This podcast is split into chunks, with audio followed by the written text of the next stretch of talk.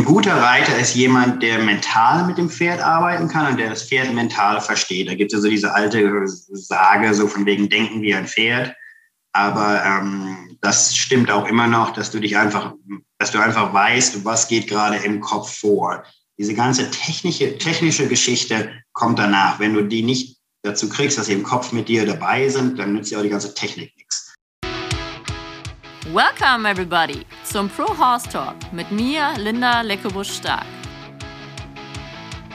Herzlich willkommen zum zweiten Teil mit Sebastian Petroll, der mir per Zoom-Meeting zugeschaltet ist, da er in Texas wohnt. Hi Sebastian. Hallo. Jetzt kommen wir zum zweiten Teil mit dir. Wir haben dich in der ersten Folge ja schon ein bisschen kennengelernt, äh, für alle, die dich noch nicht kannten. Und du bist ja wirklich ein sehr erfolgreicher Trainer in den USA. Vielleicht willst du, du mit Schwerpunkt Training, da sprechen wir auch gleich noch genau drüber, vielleicht willst du versuchen, in ein paar kurzen Sätzen deine Trainingsphilosophie uns zu erklären. Oh, das ist schwierig in kurzen Sätzen. Ähm, das auch lange, wir haben Zeit. Wenn die, wenn die zu kurz wäre, wäre es vielleicht keine gute Philosophie. ich sag mal, so ein paar Dinge, die mir wichtig sind, egal bei welchem Pferd, welche Rasse, wie die trainiert werden sollen. Ähm, die müssen von vornherein lernen, dass wenn die selbst als junge Pferde in den Raunpen kommen oder dann später in die Halle kommen, dass es an dem Tag was zu erreichen gibt. Das heißt, es gibt irgendwas zu lernen und das lernen Pferde auch, dass jeden Tag es was gibt, was sie rausfinden können. Wenn man das bei einem Pferd oder bei einem jungen Pferd etablieren kann, wird der Rest des Laufes so viel einfacher, wenn die einfach mit der Einstellung kommen, okay, was muss ich heute machen? Wo ist, wo ist wo ist meine Belohnung? Ähm, dann wird es sehr viel einfacher, was das tägliche Training danach angeht. Eine andere Sache, die ich immer so im Kopf habe und die ich auch vielen Leuten sage, ist, dass ich will, dass das Pferd versteht, dass die den heutigen Ritt kontrollieren können. Das heißt, in dem Moment, wo das Pferd rauskommt und sich müht, die müssen nicht perfekt sein, aber in dem Moment, wo die sich bemühen, wird das Ganze sehr viel einfacher und wir sind ruckzuck fertig. Alles, was ich brauche, ist ein Pferd, was sich bemüht. Der Rest kommt von alleine. Das sind so die zwei wesentlichen Sachen. Wenn ich das etablieren kann an einem jungen Pferd, wird der Rest des Verlaufs so viel einfacher. Du kannst ihm dann alles beibringen. Genau, also es ist ja unser Job als Trainer, das Pferd zu motivieren. Ich sage immer, dass sie die Lösung finden. Weil wenn das Pferd die Lösung findet, bekommst du eine Belohnung. Wie belohnst du denn deine Pferde beim Training? Belohnung in der Regel, dass die, ähm, dass wir die mal vereinfacht vorgesagt einfach in Ruhe lassen. Das heißt, dass es dann einfach eine Pause gibt, dass sie sofort merken, dass da dass da sofort nachgelassen wird. Das heißt, nehmen, wo die sich bemühen, wo die was, wo eine, was du sagst, eine Lösung finden, geht sofort aller Druck weg. Und relativ schnell fangen die an, danach zu suchen und verstehen das mehr und mehr. Manchmal bei einem jungen Pferd verstehen die das nicht sofort, dass der Druck weggeht. Aber dann, während wir die arbeiten, dass das immer mehr und mehr passiert, dass die immer mehr, wenn die eine Lösung finden, Druck weggeht, dann auf einmal suchen die danach. Und das ist so der Punkt, wo wir versuchen, alle anzukommen. Genau, also ich sage immer Züge lang oder durchparieren, übertrieben gesagt jetzt, keep it simple. Ja. Ne? Das ist eigentlich so das direkte an Feedback ans Pferd, das war das Richtige. Ne? Ja. Zum Beispiel der Klassiker, ich weiß noch, das habe ich bei euch gelernt, bei den Jungpferden, dass ihr sehr früh schon die Hinterhandwendung eingebaut habt. Sprich, seitwärts treiben der Schenkel, die sollen vorne einmal kreuzen und dann geht das Jungpferd rückwärts oder vorwärts oder unterkreuz. Man bleibt einfach so lange dran, bis es einmal überkreuzt und dann kommt die Stehpause. Genau. Ne, falsch dass dann, und dann so verstehen die das auch ruckzuck. Und wie gesagt, mit dem System kannst du denen alles beibringen, egal was das ist. Es ist dasselbe System, die lernen alle gleich und alles Pferde. Ähm, oder die lernen nicht alle gleich, aber die lernen alle im gleichen System, sag ich mal. Mhm. Und ähm, ja.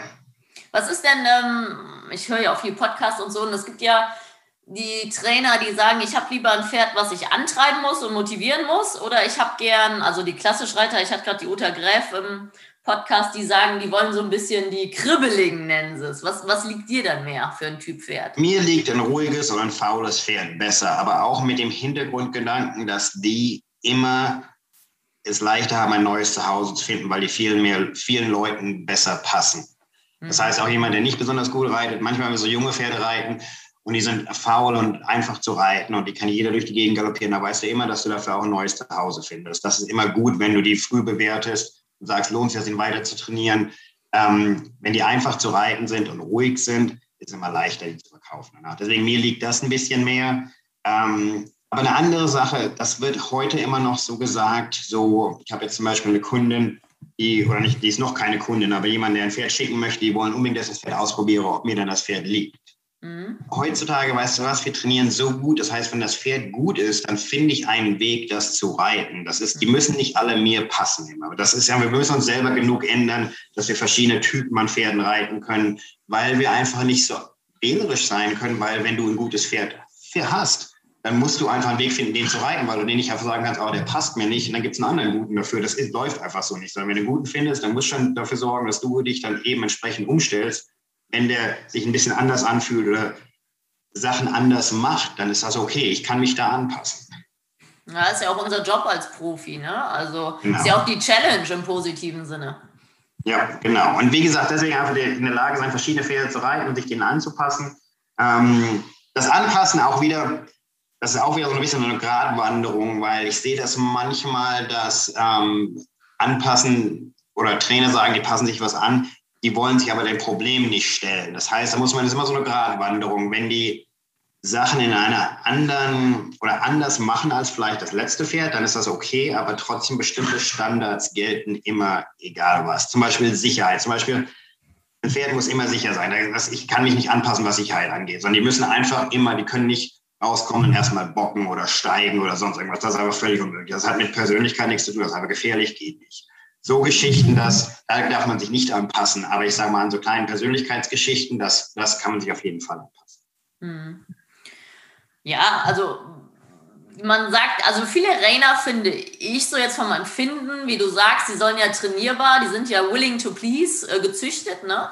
Ja. Äh, tragen auch zum Teil sehr viel Druck und habe ich so ein bisschen die Erfahrung, dass die Pferde aus der Kaulinie, wie zum Beispiel die Reminix und Topside Wiz und so, die sind eher so ein bisschen feiner und da würde man dann eher ein bisschen kribbelig sagen, oder? Genau, genau.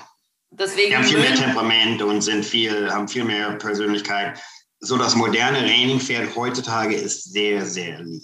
Das muss man einfach mal sagen. Das sind ganz liebe Pferde im Großen und Ganzen. Da gibt es immer mal einen dabei, der nicht gut ist im Kopf, aber im Großen und Ganzen ist das eine ganz lieb gezüchtete Rasse mittlerweile, die wirklich alles mitmachen.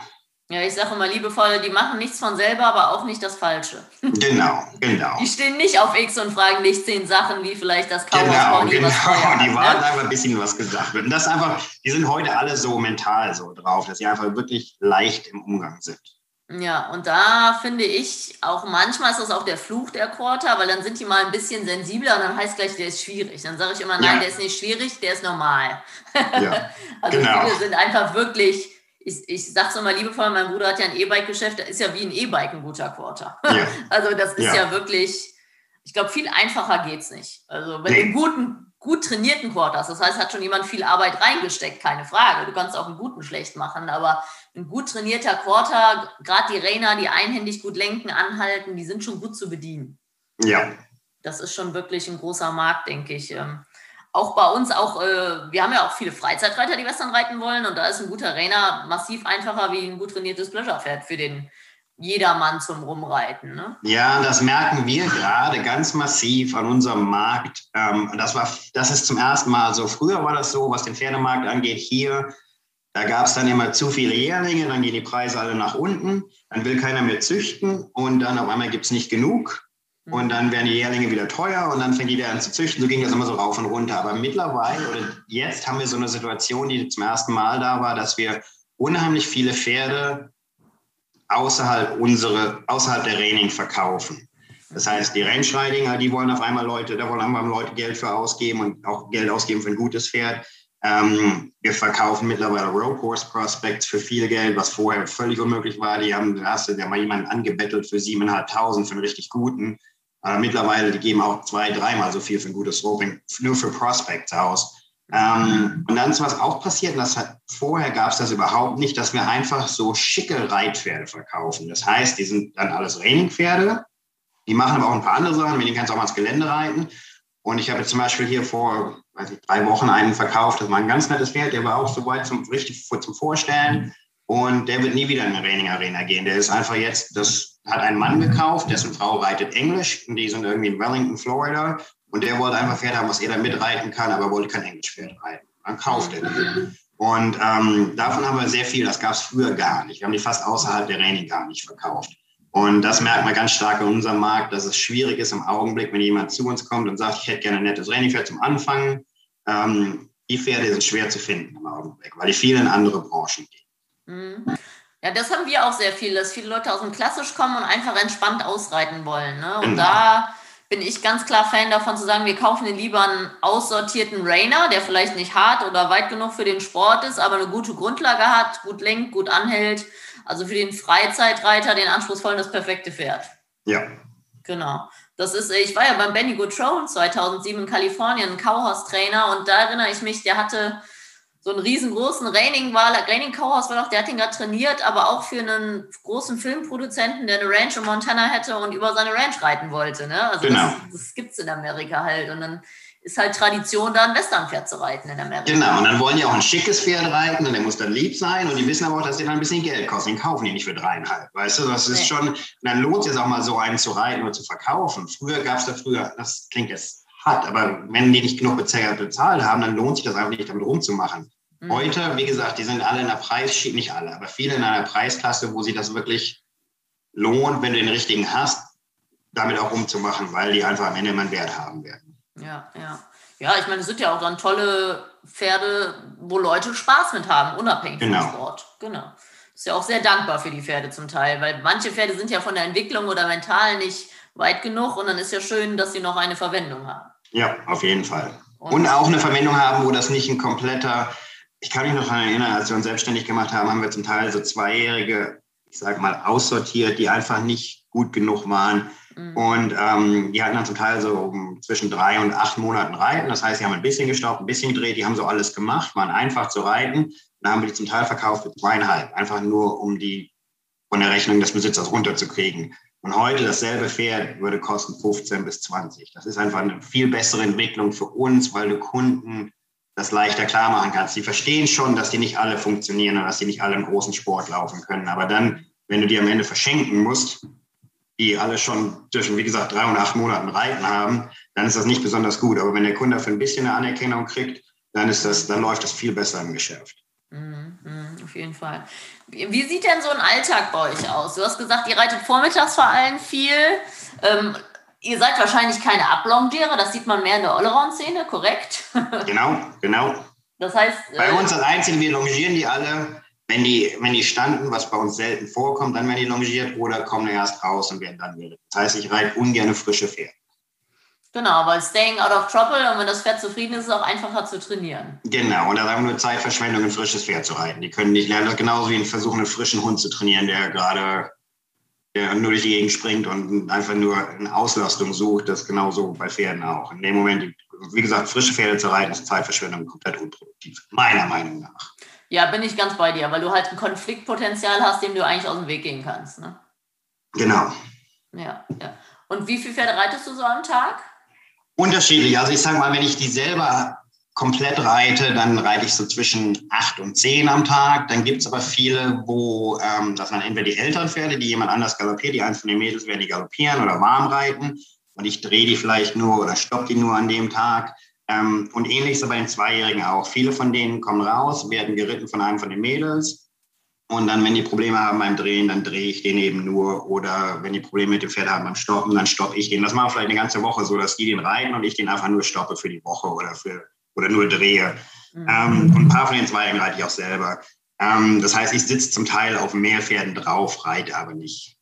Okay. Ja, was man nicht Reiten nennen könnte, weil ich sitze vielleicht auf 12 bis 15 Stück drauf, aber die reite ich nicht komplett alle. Okay, also dann eher Manövertraining, die werden ja aufgewärmt und alles. Genau, genau. Und ich versuche von den jungen Pferden viel, aufgrund meines Gewichts, versuche ich viel die Mädels, versuchen die Meilen drauf zu machen und ich versuche dann nur an den Dingen zu arbeiten.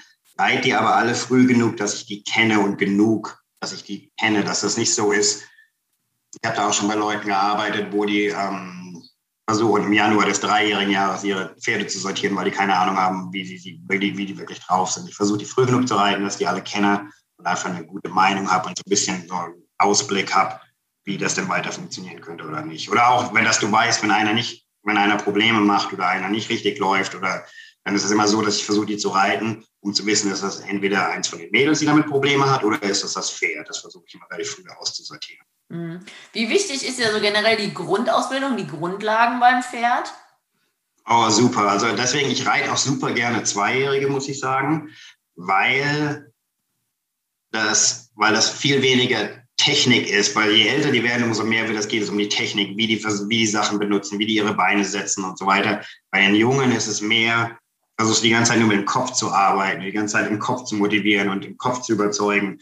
Und ähm, deswegen, ich mag das bei den Zweijährigen viel mehr. Und wie gesagt, was ich vorher schon gesagt habe, wo du einfach etablierst, wie der Rest deren Karriere aussieht, dass die eine richtige Einstellung haben, dass sie eine gute Arbeitseinstellung haben, das wird alles etabliert, wenn die relativ jung sind.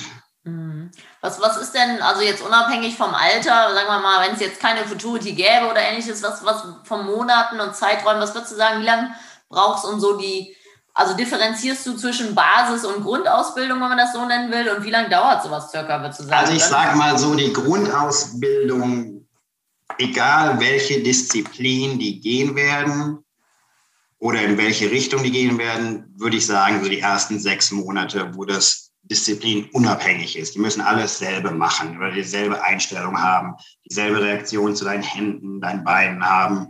Ähm, mental müssen die alle gleich sein. Und dann so nach sechs Monaten wird das ein bisschen mehr Disziplin spezifisch, sehe ich jedenfalls so. Mhm. Ähm, aber so die ersten sechs Monate würde ich sagen, dasselbe für jedes Pferd. Egal, ob das Barrel Racers werden oder Raining Pferde oder Pleasure Pferde oder English Pferde.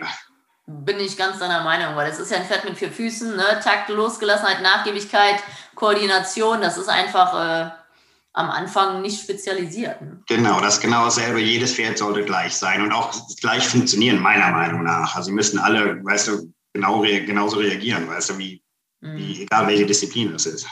Und was würdest du sagen vom Zeitraum, ab wann würdest du sagen, dass ein Pferd wirklich stark ist und auch körperlich, also neben dem psychischen Faktor auch körperlich wirklich ready Leistung zu bringen? Bei uns würde ich sagen, das so die Dreijährigen, wobei auch die sich noch weiterentwickeln. Das heißt, da ist oft ein großer Unterschied zwischen einem Dreijährigen und einem Fünfjährigen, ganz klar. Also unsere Fünfjährigen sind auf jeden Fall stärker. Ähm, und es ist sehr viel einfacher an den älteren Pferden, weil du nicht mehr so viel an den Manövern arbeiten musst. Das heißt, sind dann trainiert. Das heißt, wenn einer irgendwo eine Schwäche hat, kannst du dich darauf konzentrieren. Du musst aber nicht alle anderen Sachen auch noch machen. Mhm. Von daher, so richtig Leistung ist viel einfacher, wenn die fünf sind. Auch weil die mental einfach viel reifer sind dann. Ja, und auch die Quarter, die sehen zwar sehr gut aus mit zwei und drei schon, aber ich finde auch, dass sie dann Richtung vier und fünf vom Buddy auch nochmal einen, einen, genau. einen Schub machen. Ne? Also, ja, einfach, dann sehen die mehr aus nach älteren Pferden, das ist ganz klar. Und einfach, ja. ja. Und dann gibt es halt auch welche, die sind früher entwickelt und das ist natürlich auch die Sache in den USA. Ihr habt ja Zweijährige, die sehen besser aus wie unsere Dreijährigen. Ne? Das ist ja auch ja. Fluch und Segen zugleich. Ne? Also ja. denkt man, man sitzt auf dem alten Pferd, aber tut es noch nicht. Und äh, da merkt man schon, dass die in Amerika die Pferde gefühlt immer ein bisschen weiter sind, finde ich. Echt? Wie meinst du das? Ja, die stehen einfach ganz anders da. Ihr habt ja zum Teil nicht so harte Winter und so gefühlt. Ich weiß, ja. in Arizona wachsen die ja einfach durch. Ne? Also ja. bei uns ist ja im Winter quasi immer Stillstand. Es sei denn, du pushst ja. die irgendwie ganz extrem. Und deswegen sehen gefühlt eure Zweijährigen schon zum Teil aus wie unsere Dreijährigen. Ich weiß halt nicht, ihr arbeitet auch viel mit Luzerner in den USA, ne? zum Füttern? Ja, ich glaube, ein bisschen ist Ernährung, aber ich glaube, das Wetter ist, dass die weniger Energie verschwenden, warm zu bleiben. Das heißt, in dem Moment, wo es auf einmal minus 10, 15 Grad sind, haben die eine große Energieverwendung, warm zu bleiben und sich mhm. weiter aufzuwärmen, wenn die, als wenn die bei 15 Grad stehen. Ich meine, bei uns wird es ja auch kalt, aber eben die nicht so lange Strecken, sondern die sind dann, da gibt es mal ein paar kalte Tage und dann wird es wieder, ist auch wieder 15 Grad danach, weißt du, wo da einfach, glaube ich, viel weniger Energie verschwendet wird, was das warm bleibt. Ja, genau. Was äh, macht ihr auch so ein bisschen Ausgleichssport? Es gibt ja ein paar Bilder oder Ausgleichstraining, sprich äh, Ausreiten oder Longieren oder ähnliches. Ja, nicht arg viel, aber zum Teil versuche ich das so zu machen mit den Dreijährigen, dass ich die, wenn ich die reite und dann jemand anders reitet die trocken, dass sie dann eben, anstatt in der Halle trocken zu reiten, die nehmen die einfach raus und reiten einfach draußen rum. Ähm, und ansonsten auch so die Jungen versuchen wir draußen zu reiten. Das ist immer manchmal so ein bisschen eine Zeitfrage, das muss ich mal ganz ehrlich sagen. Das ist leichter, ist eigentlich schnell in der Halle zu reiten, als rauszugehen, was mhm. die Zeit angeht. Ähm, aber ich versuche viel, dass die Mädels gerade mit rausnehmen und draußen reiten. Mhm. Dass sie ein paar andere Sachen auch sehen. Jetzt äh, Vorurteile, Ahoi. Wie sieht es mit Traben aus bei euch? Wir traben viel. Okay, weil es, es gibt ja solche und solche, ne? Also. Ja, auch das ist so eine Geschichte. Da muss ich immer noch mal schmunzelnd drüber nachdenken. So früher hat man dann immer gesagt, oh, Renningpferde, die müssen nicht traben. Traben ist ein Zwei-Punkt-Penalty. Das ist heute ganz anders, weil wir einfach besser sind als Gesamtbranche, nicht einzelne Trainer, sondern insgesamt einfach einen besseren Job machen, Pferde zu trainieren, dass wir die viel traben können und in der Prüfung immer noch galoppieren können. Das ist einfach, das ist einfach, wir sind einfach weitergekommen, was das Training angeht und haben ein bisschen besseres Verständnis, was das Reiten angeht, dass ähm, du es heute ganz wenig hörst, dass Leute, die nicht traben oder wenig traben oder so, sondern wir traben viel und auch immer wieder beim Reiten zwischendurch und ähm, wie gesagt, das ist einfach ein bisschen eine Weiterentwicklung, was das Training. Kann es nicht sogar positiv sein, dass wenn es ein Problem ist, dass man es in Anführungszeichen im Trab löst, dass die genau. im Galopp sind? Genau, das sage ich auch hier heute wieder einem, einer Kundin geholfen, die ein junges Pferd geritten ist und ähm, seine Geschichte hat es im Galopp nicht gekriegt, weil es nach dem ganzen Zirkel immer noch nicht dazu gekriegt nachzugeben, okay, dann wird Zeit zu traben, ist im Trab zu kriegen und dann können wir wieder galoppieren, ganz klar. Ja, also einen Schritt zurückgehen, wenn was nicht klappt. Und auch was das Drehen angeht, heute siehst du auch ganz viel, nicht nur bei uns, aber auch, dass das Drehen, dass die viel traben zwischen Drehen, weißt du, weil du viele Probleme lösen kannst, außerhalb des Drehens im Trab. Weißt du, wenn du in einem Zirkel arbeitest, weil du einen ähnlichen Rhythmus hast, mhm. im Trab wie beim Drehen. Du siehst das viele auch im Turnier, dass die ganz viel traben zwischen dem Drehen und so Geschichten, weißt du, um die weich zu machen und versuchen, das Problem außerhalb zu finden. Und wie gesagt, der Trab ist gut, weil das einen ähnlichen Rhythmus hat wie das Drehen, was die Vorderbeine angeht. Mhm. Dann muss ich dich noch kurz fragen zum Thema fliegender Wechsel. Ihr müsst das ja schon sehr früh euren Pferden beibringen, weil das ja auch der Toti sogar schon einhändig beherrschen müssen. Mhm. Ähm, ich als Western Riding Trainer mache es immer erst, wenn die wirklich jedes Körperteil einzeln sich perfekt verschieben lassen. Meine Pferde lernen auch erst den Außengalopp, aber ich glaube, ihr macht zum Teil ein bisschen anders, oder? Ah, kommt drauf an. Also die müssen schon nachgiebig sein überall. Ähm, wir wechseln die nur aus dem Kontergalopp am Anfang. Ähm, das heißt, die gehen auch jetzt schon, jetzt nach, meine ich, sechs Monaten Reiten, fangen die an, die ersten Kontergalopp-Strecken zu machen. Nicht gleich drei Zirkel hintereinander, aber die können jetzt schon den Kontergalopp außenrum gehen und ein paar Sachen machen. Ähm, wir haben noch keine Wechsel angefangen, aber werden anfangen hier, glaube ich, so vielleicht nächsten Monat oder ja, so mit normalerweise mit acht Monaten fange ich das langsam an. Ich fange das auch früh an, damit du Zeit hast. Mhm. Das Problem ist nicht, wenn du zu lange wartest und die zu durchlässig haben willst und wenn es dann nicht funktioniert, dann kriegst du auf einmal Druck, was die Zeit angeht. Weißt du, jetzt, wenn, den, wenn ich die anfange hier zu wechseln mit acht Monaten Reiten und die ersten drei gar nicht läuft, ist auch okay, mache ich mir da keine Sorgen. Weißt du, ich fummel da einfach weiter rum. Deswegen, ich fange lieber früher an und habe mehr Zeit, damit du nicht in Stress kommst, wenn es nicht funktioniert. Ja, ich sage ja immer, beim Wechsel kommt ja auf die hässliche Phase. Ne? Erst klappt es genau. als Überraschungseffekt, dann kommt die hässliche Phase und dann kommt die Phase, wo sie es machen, wo sie es noch nicht sollen und dann klappt's. genau, genau. Deswegen lieber genug Zeit haben, damit die durch alle diese Phasen durchgehen können, ohne dass du panisch wirst. Ja, ja, genau, genau. Preparation, ne? Genau. Dann ähm, reitest mir aber nochmal jetzt meine Western Rider, wie fängst du denn einen Wechsel an? Der ist jetzt, der ist jetzt nachgiebig überall, kannst jedes Körperteil bewegen und dann? Also ich, ich mache halt viel Außengalopp schon relativ früh, weil ich super für die Balance finde, dass die Pferde durchlässig und stärker werden, weil Außengalopp ist ja sehr anstrengend. Ne? Mhm. Ich persönlich stelle die aber auch im Außengalopp um. Also du bist im okay. Rechtsgalopp, gehst über die Diagonale in Außengalopp und dann stelle ich sie in die neue Bewegungsrichtung. Okay. Weil viele stellen die ja nicht um. Aha. Stellst du sie um? Nein. Weil es ist eigentlich schwieriger, sie nicht umzustellen, finde ich. Also musst du mal okay. ausprobieren, wenn du die umstellst und quasi die neue Schulter liftest, laufen mhm. die viel besser in Balance, ist meine Erfahrung. Okay. Viele halten immer die alte Stellung und kommen dann kaum um die Ecke, sage ich immer. Ne? Also, also ähm, und ich wechsle die halt, wenn ich äh, Schulter und Gruppe einzeln bewegen kann, dann wieder vorwärts und dann erstmal auf die Diagonalen. Ne? Also okay. ich gehe auf die Diagonale, stelle sie um, hol, mach die gerade, hol die Schulter hoch und lass dann die Gruppe in die neue Richtung, wie ihr es dann im Kontergalopp okay. wahrscheinlich auch macht. Ne? Okay, ja.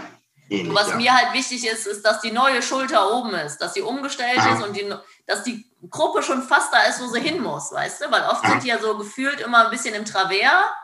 Dann ist der Weg für die Hinterhand sehr weit, um zu wechseln. Und deswegen genau. will ich die schon ein bisschen gerade und hoch, damit die so einen kleinen Weg für die Hinterhand haben. Ja. Das ist äh, aber auch da. Und sobald die wechseln, pariere ich durch. Egal wie hässlich es vorher war. Also ja. selbst wenn die den Kopf hochreißen und rennen, sobald die hinten springen, dürfen die durchparieren.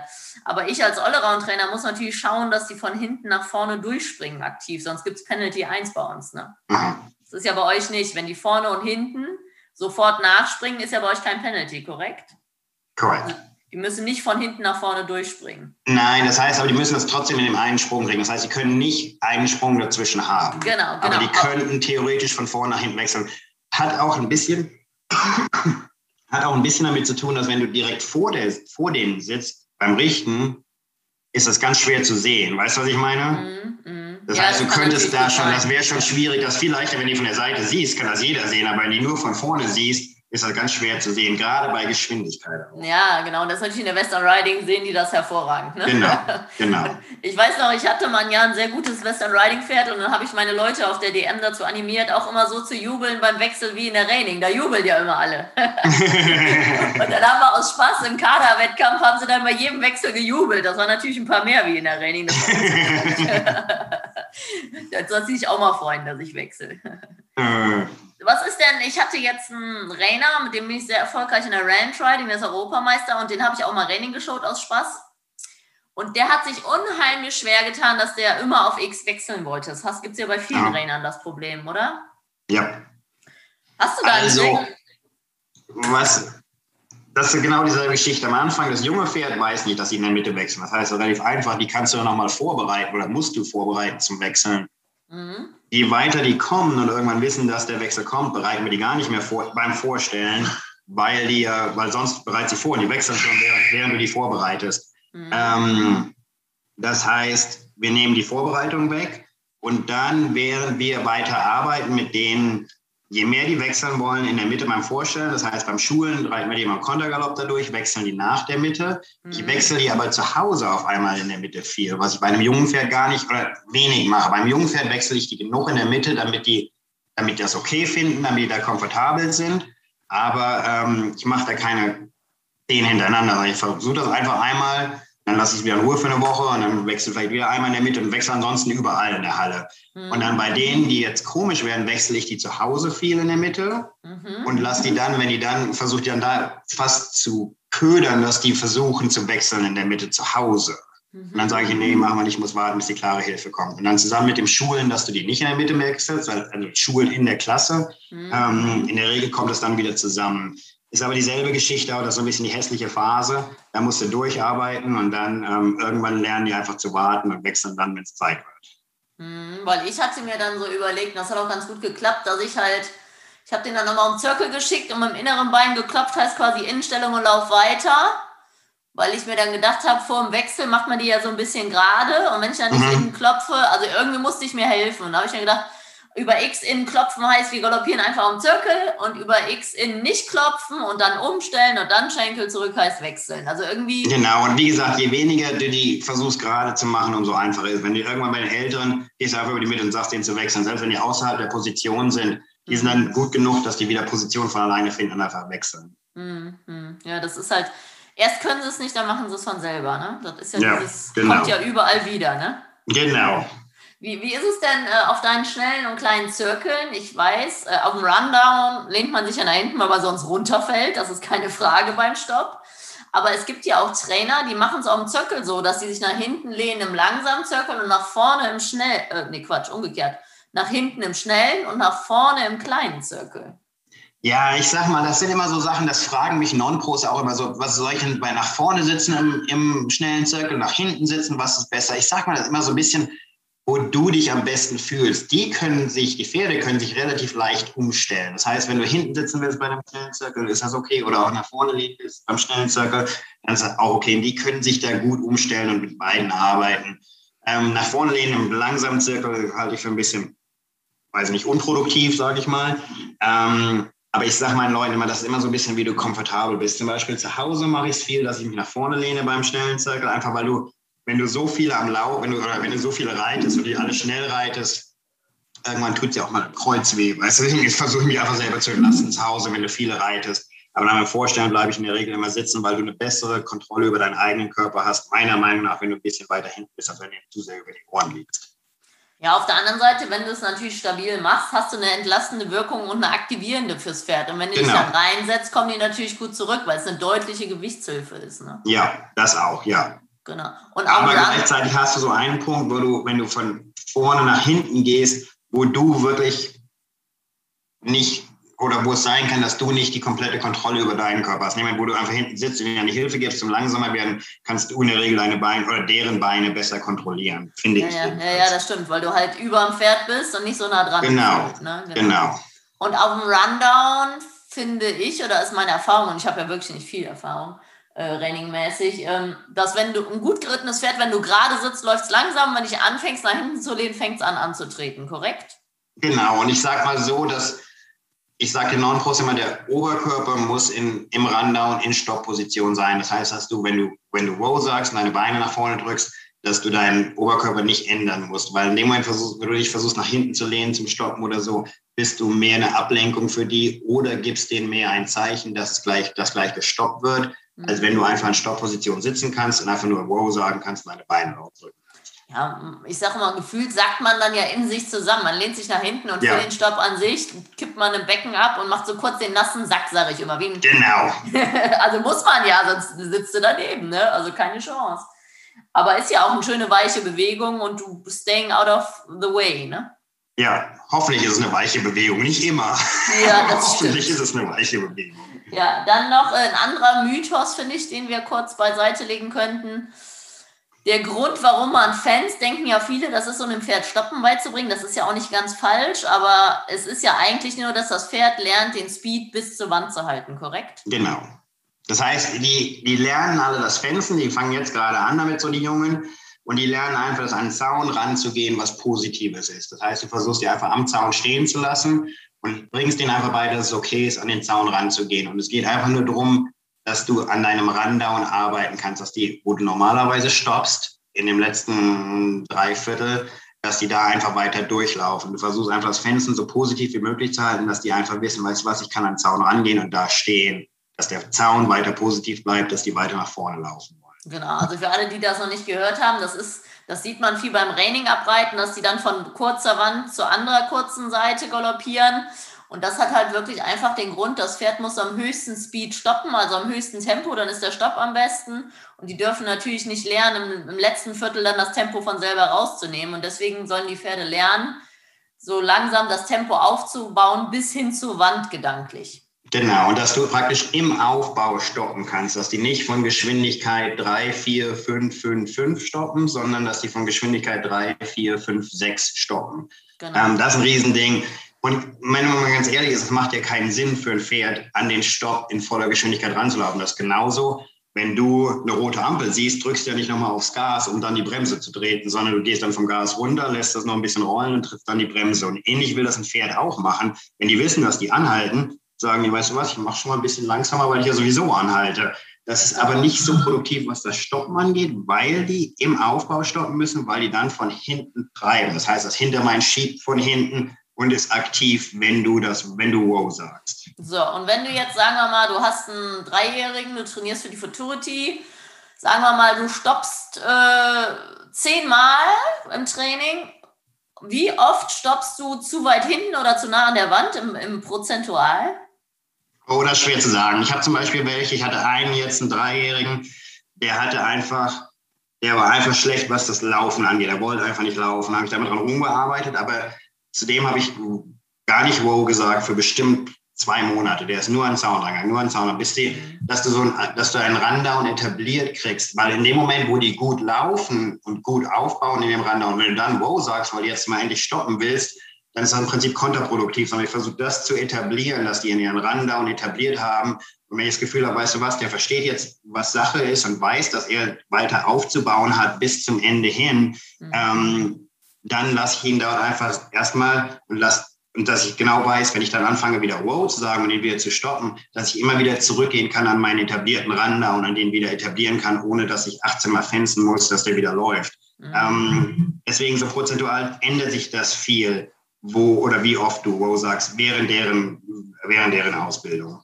Okay, aber generell nimmt man das Fenster schon viel dazu. Und das ist ja, wie gesagt, wenn es gut gemacht ist, auch nichts Negatives. Man schickt das Fett ja nicht in die Wand, sondern man motiviert genau. es gelegentlich, den Speed zu halten. genau, und dass die Wand was Positives bleibt, dass die immer wieder an die Wand rangehen wollen, weil die dort eben ruhen kann. Das heißt, wir machen auch ganz selten, dass wir die rückwärts richten, wenn die am, am Zaun anhalten. Das heißt, dass sie am Zaun stehen und lass sie einfach nur stehen da ist dann aller Druck weg und dann eventuell kann ich ja nach, drei Minuten später rückwärts richten oder sonst irgendwas, aber ich würde die nie an den Zaun rangehen lassen und dann rückwärts richten. Weißt? Mhm. Sondern ich versuche das weiter positiv zu halten, dass die gerne an den Zaun dran gehen. Ähm, prozentual, sage ich mal, kommt so ein bisschen drauf an. Ich sage mal, an einem trainierten Pferd, die werden wahrscheinlich mehr fenzen, als was wir Wow sagen, weil in dem Moment, wo dein Rundown korrekt bleibt, das Stoppen immer funktioniert. Das musst du dann gar nicht mehr ausprobieren. Das heißt, du arbeitest einfach nur an deinem Rundown. Wenn der gut ist, weißt du ganz genau, wenn du Wow sagst, funktioniert das. Ähm, das heißt, die fenzen wahrscheinlich mehr, als dass die stoppen.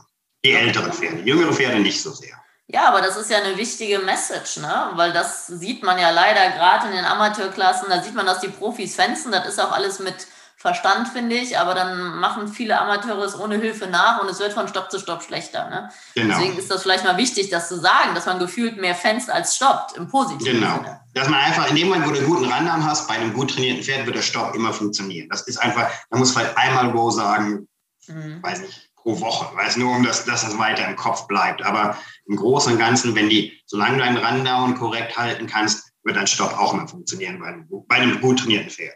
Mhm. Wie würdest du denn jetzt mal bei den ganz Jungen, wie bringst du den Anhalten bei? Ich meine, das hat ja immer viel mit rückwärts zu tun, korrekt? Ah, nee, eigentlich gar nicht. Das heißt, wir fahren alle, bringen den Wow bei. Ähm, das Fahren hat so ein bisschen damit zu tun, dass wir ihnen auch einfach beibringen wollen, dass du die einfach anfassen kannst. Das heißt, wenn du, wenn die irgendwas machen, wenn du da drauf sitzt zum ersten Mal, dass du die anfassen kannst und einfach halten kannst, ohne dass die panisch werden. Aber wir bringen den Wow in den Fahrleinen bei benutzen dann aber Wow für die nächsten drei bis vier Monate fast gar nicht. Das heißt, wir sagen nie Wow zu denen aus dem Galopp, wenn die keine Eisen hinten tragen, weil ich einfach nicht will, dass die unmotiviert werden, was das Stoppen angeht, sondern wir lassen es dann einfach in Ruhe, wir etablieren Wow, lassen es dann einfach in Ruhe. Dann, wenn wir dahin kommen, an den Punkt, wo die weit genug sind, hinten Eisen zu kriegen, dann müssen wir Wow wieder neu erneuern im Pferd. Und wir machen das ein bisschen anders, anstatt die sage ich mal, zu zwingen zum Stoppen. Wir versuchen, das deren Idee zu machen. In der Regel machen wir es aus dem Trab. Wir traben die am Zaun entlang, sagen wow, ohne irgendeine Hilfe, ohne die anzufassen, ohne unsere Beine zu benutzen, sagen einfach nur wow. In dem Moment traben die wahrscheinlich am Anfang weiter, machen erstmal gar nichts, dann machen wir einfach einen Rollback in den, in den Zaun rein. Das heißt einfach ein Rollback Richtung Zaun. Du bist davon entfernt, vielleicht einen Meter vom Zaun, machst einen Rollback, trabst in die andere Richtung ein paar Schritte, sagst wieder wow, stopp wieder nicht, machst wieder einen Rollback, und machst es einfach so lange, bis die irgendwann den Anker reinhauen, wenn du Wow sagst. Und dann lässt du die stehen. Das ist eben wieder diese, wo aller Druck weggeht. Das heißt, die können kontrollieren, wenn die in Ruhe gelassen werden wollen, halt einfach nur an, wenn ich Wow sage. Und anstatt die zu zwingen zum Anhalten, versuchen wir das positiv zu halten. Das heißt, wenn die nicht anhalten, ist es mehr Arbeit. Dann kommt der Rollback, tragen wir weiter, nochmal sagen wieder Wow, wieder ein Rollback, bis die irgendwann versuchen und sagen, okay, wo, wo hört der Stress auf, wo hört der Druck auf? Und dann, mhm.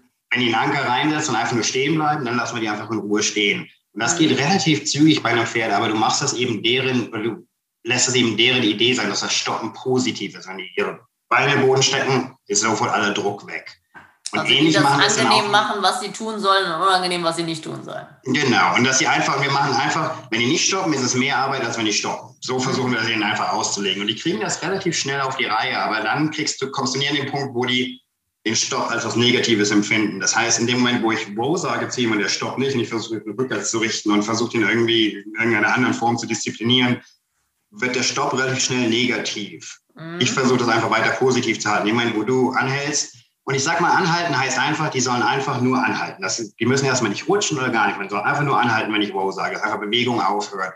Und dann, wenn du das etablieren kannst, dann wird irgendwann das Talent übernehmen, dass die anfangen zu stoppen, weil das Rutschen und das Hinterbein zu benutzen, das ist was, was die machen mit Talent. Ich muss sie auch nur dazu überzeugen, dass wenn ich Wow sage, dass Bewegung aufhört.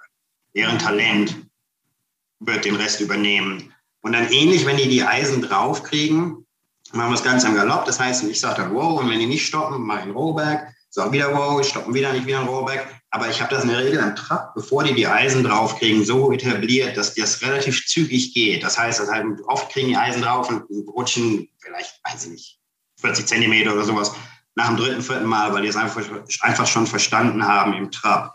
Und ähm, wir versuchen das so auf die Schiene zu machen, wo es deren Idee ist, wo das Stoppen was Positives ist. Das heißt, wenn die die Eisen drauf haben, erwarten wir, dass sie rutschen hinten.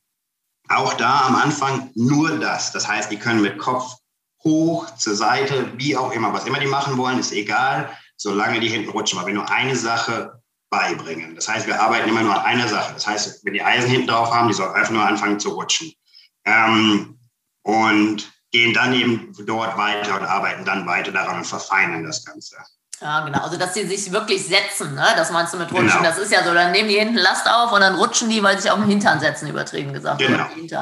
Und da bin ich vollkommen deiner Meinung. Gerade die modernen Raining-Pferde, die bieten das dermaßen an. Wenn du das ohne Eisen im Galopp machst, haben die Pferde Rückenschmerzen, weil sich jedes Mal wehtun, wenn sie hinten den Anker werden. Genau, und deswegen wir sagen, wow, gar nicht zu denen aus dem Galopp und wirklich auch nicht aus dem Trab die ersten drei, vier Monate. Wir haben keine Eisen drauf. Ja. Wir sagen einfach nicht, wow. Und wir lassen die einfach beim Galoppieren einfach zum Schritt durchparieren aber wir stoppen die gar nicht, solange die keine Eisen drauf haben. Deswegen verlernen die bei uns, also nicht verlernen, aber das Wow wird ein bisschen verloren gehen zwischen Roundpen-Arbeit und wenn die richtige Eisen drauf kriegen, weil da auch drei, vier Monate vorbeigehen, wo die gar nicht, wo gar nicht Wow sagen zu denen.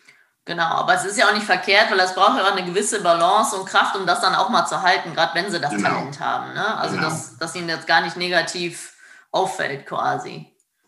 Was sagst du so zum Rückwärtsgehen? Also ich sage auch immer, die Pferde, die nicht rückwärts gehen, halten auch nicht im Notfall an, jetzt für Freizeitreiter. Das ist genau. ja wie bei Klassischpferden, die gehen keinen Schritt rückwärts, deswegen haben die auch alle keine Bremse.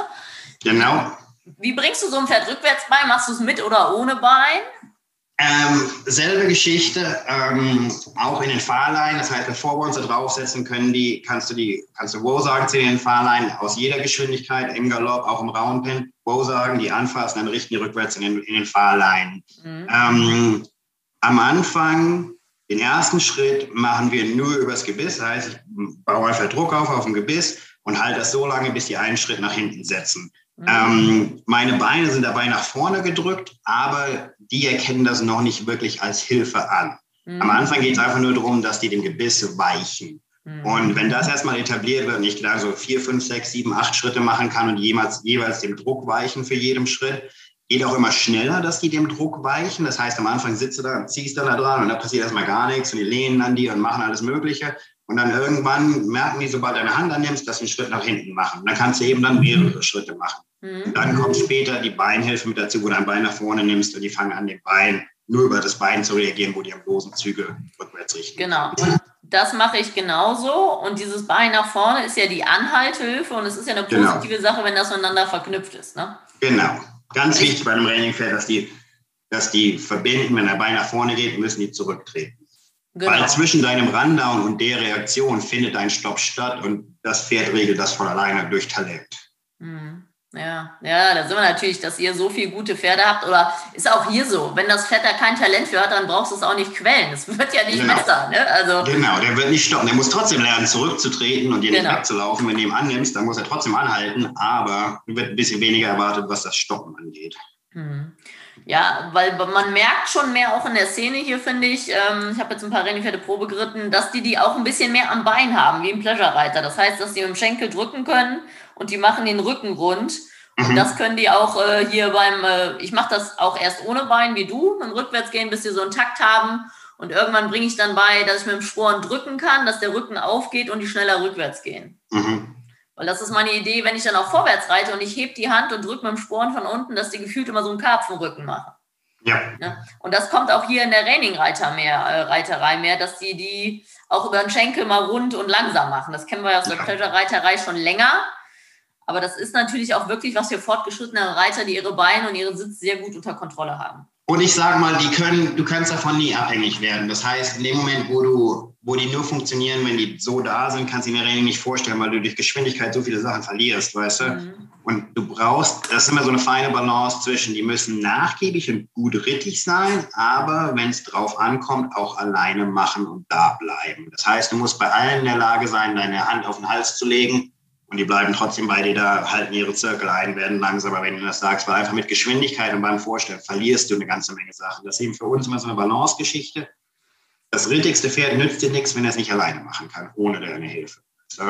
Und ich sage immer so, ich sage das meinen Kunden immer, die müssen in der Lage sein, dass wenn ich so schnell bin, dass ich da vorsichtig sein muss, dass ich nicht abstürze, dann muss er es trotzdem alleine noch machen, weil ich nicht immer in der richtigen Position sein kann, auf je, in jeder Situation. Mhm. Und das ist eben so ein bisschen das Ding, was ich sehe, wo das in Europa manchmal ein bisschen schwierig wird. Die sind dann zum Teil sehr rittig, aber nicht gut genug, wenn die allein gelassen werden. Ja, ja, das ist, ich sage mal, du brauchst ja theoretisch im Sportplan A, B und C, wenn du eine Pattern reinreitest. Wenn du aber so festgebissen an Plan A bist und dann nicht umswitchen kannst auf Plan B oder C, dann verlierst du es halt oft. Ne? Genau. Und ich sage mal auch, was die Kontrolle angeht, wir wollen ja alle unsere Pferde unter Kontrolle haben, in Anführungsstrichen, in jeder Situation. Das ist auch wichtig. Aber wenn wir die trainieren, müssen wir die daraufhin trainieren, dass die nicht kontrolliert werden müssen. Das heißt, dass sie das von alleine sowieso machen. Selbst wenn ich nicht in der richtigen Position bin oder wenn die mehr Freiraum haben als normalerweise oder Sachen schneller sind als normalerweise zu Hause, müssen die trotzdem mental dabei sein und das auch, auch machen, ohne dass ich das kontrolliere oder denen sage. Naja, das heißt, wir wollen ein Pferd, was selbstständig denkt, aber trotzdem immer zuhört und will ich genau, alle Hilfen genau, annimmt. Genau. Ganz easy. genau, wenn ich meine Hilfe nicht richtig hinkriege, muss er trotzdem wissen, was Sache ist. Ja, das macht dann ein sehr gut gerittenes Pferd aus. Also, genau, genau. Ja, das ist, äh, das war auch eine, ist auch eine Frage hier bei mir, was macht ein gut gerittenes Pferd aus? Aber ich glaube, das haben wir damit eigentlich schon ganz gut erörtert. Ja, und ich sag mal, gut geritten ist immer, wenn die lernen oder als Einstellung, wenn man ein Pferd reitet, die sollen dir helfen, nicht du ihnen. So sehe ich das immer. Das heißt, ähm, um da mal irgendeine Situation zu finden, das heißt, selbst wenn mein Timing nicht richtig ist beim Stopp, will ich trotzdem, dass die gut genug trainiert sind und trotzdem stoppen. Ähm, was das Zirkeln angeht, die sollen von sich aus auf dem Zirkel bleiben, bis ich was anderes sage. Ich will nicht daran arbeiten, dass der auf dem Zirkel bleibt und die korrekte Linie einhält, weil ich einfach genug Sachen zu tun habe beim Vorstellen, dass ich nicht noch da jede Handbewegung korrekt durchführen muss. Und er soll einfach von alleine gut genug sein, dass er weiß, wo sein Zirkel ist, den findet und dann einfach wartet, bis ich ihm was anderes sage. Mhm. Deswegen, wie gesagt, so auch im Training immer wieder, ich sage das hier alle Nase lang, die sollen dir helfen, nicht du ihnen. Das ist natürlich bei einem jungen Pferd nicht, dass das nicht funktioniert beim ersten Tag, ist ganz klar, aber das ist so das Endziel, dass die dir genug helfen, dass du die vorstellen kannst. Also auch lieber weniger, aber das haben sie wirklich verstanden, anstatt alles ein bisschen, sage ich immer. Genau, oder selbe Geschichte auch so, selbst wenn, wenn wir, was, was wir vorher angesprochen haben, wenn die im Wechsel nicht in der richtigen Position sind, ich lege trotzdem nur mein Bein und meine Wade dran, er soll trotzdem wechseln, weißt du? Er muss sich selber in die Position bringen, um zu wechseln, weißt du? Das meine ich immer mit helfen, weil natürlich, wenn ich die in die perfekte Position kriege, dann können die alle wechseln, aber manchmal haut das einfach nicht hin. Das heißt, ich bin nicht in der richtigen Position, weil ich den trotzdem muss wechseln, weil ich direkt in der Mitte sein muss und ich nicht die Zeit habe, den, den gut vorzubereiten, dann soll er trotzdem von alleine den Wechsel kriegen. Mhm. Und das machen wir ganz viel bei den Non-Pro-Pferden auch. Ich mache das auch bei meinen eigenen, die ich vorstelle dass ich manchmal die auf 90 km/h da runterschicke und mich nach vorne lehne und einfach nur Wow sage, weißt du, und komplett aus der Position bin, weißt du, wo die einfach von alleine Position finden und selbst wenn ich nicht perfekt bin, die das trotzdem noch auf die Reihe kriegen. Mhm. Ja, ich glaube, da ist es dann vielleicht doch manchmal ein bisschen einfacher, Training-Trainer zu sein. Ich bin ja eher der Allround-Trainer. Meine Pferde laufen fast alle zwei, drei, vier Pattern-Klassen. Und da brauchst du schon viel Plan A, B und C, weil es halt ja. nicht diese sechs gleichen Manöver immer sind. Ne? Ja. Also da müssen die Pferde ja immer zuhören, immer rittig sein. Jetzt kommt das und das und das und morgens das und mittags das. Also das ist halt aber auch die Kunst. Ne? Das ist ja bei ja. jedem, das dauert halt auch Jahre dann. Ne? Ich meine, ein guter Renner dauert auch Jahre, aber ein guter Allrounder, der drei, vier Klassen beherrscht, das dauert halt noch eine Ecke länger. Ne? Ja. Das ist einfach äh, sehr viel, was da an Eventualitäten. Was man heute in den USA merkt an den Allround-Pferden ist, dass viele Leute die Arbeit da nicht mehr reinstecken wollen, die es kostet, ein, ein echtes Allround-Pferd zu machen, der wirklich vier, fünf verschiedene Disziplinen gehen kann oder mehr zum Teil, weil es eben Jahre dauert. Deswegen viele Trainer hier wollen das nicht mehr machen. Die reiten lieber ältere Pferde, die trainiert sind mhm. und ähm, wollen aber nicht mehr wirklich durchgehen und junge machen. Und wie gesagt, die Jahre, die es dauert, die vorzustellen und kleinere Geschichten zu machen, bis die, bis die wirklich reifer werden und bis die eine gewisse Routine haben. Das dauert einfach ewig und viele Leute wollen das nicht mehr machen. Merkt man ganz doll bei den Allround-Pferden auch. Irgendwo ein dreijähriges Allround-Pferd hinzuschicken, ist schwierig. Weißt du? In Training-Trainern ist es anders. Die reiten alle junge Pferde, weil wir junge Pferde trainieren. Das ist eben unser Job. Mhm. Ähm, oder für 80 Prozent von uns. Ähm, aber in Allround-Pferden merkt man das ganz deutlich. Ich habe auch so Kunden, die beides haben. Mhm. Die sagen, die haben es ganz schwer, Trainer zu finden, die wirklich junge Pferde reiten wollen und das machen wollen. Ja, weil dann ist es vielleicht doch einfacher, sich einfach vier Spezialisten zu kaufen. Ein Trailpferd, ein Plöderpferd genau. und ein Hunterpferd. Ne? Also, genau. Und dann jemand anders trainiert die dann auch. Weißt du, ich arbeite ja. ja viel mit trainierten Pferden. Wir machen das ja fast oder sehr wenig. So bei den ja. älteren Pferden, so die Non-Pferde sind, da kaufen wir auch trainierte Pferde. Aber so alles andere, was wir vorstellen, ist alles hier trainiert.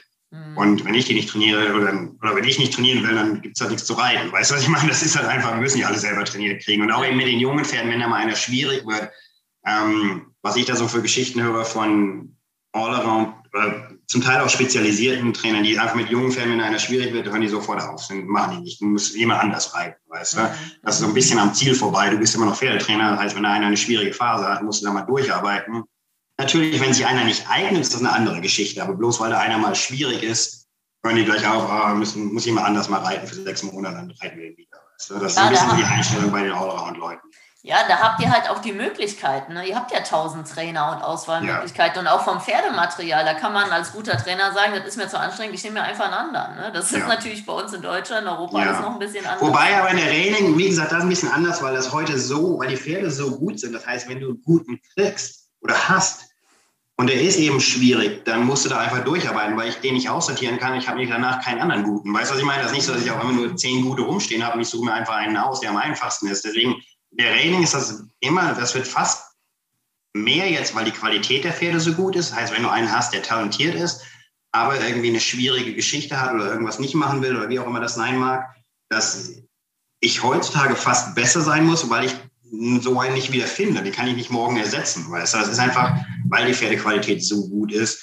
Dann ist zwar unsere zweite Liga so viel besser, als was die vorher war, die ist aber nicht wettbewerbsfähig in der großen Geschichte, weißt du? Selbst also, deswegen habe ich, was ich auch vorher gesagt habe, dass wir, und ich sehe das auch bei anderen Trainern, nicht nur bei mir, dass wir uns viel mehr adaptieren an das Pferd, weil du einfach, wenn du einen hast, der wirklich gut genug ist vom Talent, dir das nicht leisten kannst, ihn einfach auszusortieren. Und selbst die Jungs, die viele haben zu reiten, die sind auch dabei, sich viel zu, zu ändern mit dem Pferd weil du eben nicht so viel Auswahlmöglichkeiten hast, was die hohe Qualität angeht. Natürlich, die zweite Liga ist so viel besser, als was wir früher geritten haben. Mhm. Aber ähm, so für dieses besondere Pferd, da muss wir schon mal nicht umstellen können.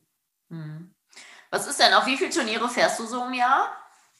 Ah, wir fahren so vielleicht auf acht bis zehn Stück. Wir machen nicht so arg viel. Wir versuchen nicht so viele Wochenendgeschichten zu machen, so kleinere Geschichten. Wir machen wie halt um uns auf die größeren vorzubereiten. Und wir haben auch ein paar Kunden, die so, was ich so Wochenendpferde nenne, die halt auf die, auf die kleineren Turniere fahren ähm, und versuchen genug zu machen, dass Kunden wählen können, was die Kosten angeht. Weil wenn wir natürlich irgendwo hinfahren für zehn Tage oder zwei Wochen, das kostet auch alles richtig Geld. Mhm. Und ich will nicht jeden Kunden dahin zwingen, dass die auf die großen fahren müssen. Das heißt, wenn die lieber auf zwei kleine fahren wollen, anstatt ein großes, dann ist es auch okay. Mhm. Wir machen davon nicht so massenhaft. Das heißt, wir suchen dann so die lokalen Geschichten aus, die hier so im Umkreis von zwei, drei Stunden sind und geben denen dann die Auswahlmöglichkeit, weißt du was, wenn ihr lieber ein kleines machen wollt und wenig Geld ausgeben wollt, dann könnt ihr das machen. Oder wir fahren eben auch auf das Große, weil bei uns auf den großen Turnieren gibt es ja auch die ganzen Rookie-Klassen und die Green Rainer.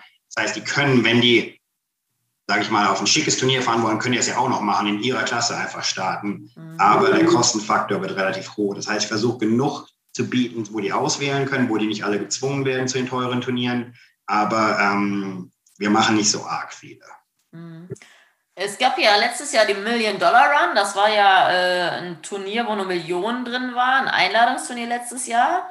Und da gab es ja auch eine Fernsehdoku drüber. Was sagst genau. du dazu? Hast du gemerkt, dass das der Trainingsszene so einen richtigen Push gegeben hat? Also wir erleben einen großen Push. Ich weiß nicht, ob das, das kommt nicht nur von der Fernsehserie, aber ich glaube, dass die geholfen hat, mehr Leute in den Sport zu bringen. Weil wir einfach, wie gesagt, wir haben nicht genug Pferde für den Markt im Augenblick. Ähm, das heißt, es sind sehr viele neue Leute reinkommen und ich glaube, die Serie hat einen Teil davon. Covid hat damit auch was zu tun, mhm. aber ähm, die Fernsehserie hat damit geholfen, auf jeden Fall. Genau, dieses Jahr ist das, glaube ich, ein Turnier, wo man sich für qualifizieren muss in Vegas. Genau, ne? ja. Und äh, da sind dann auch ältere Pferde gefragt, oder? Genau, das Alter spielt keine Rolle für diese Klasse. Okay.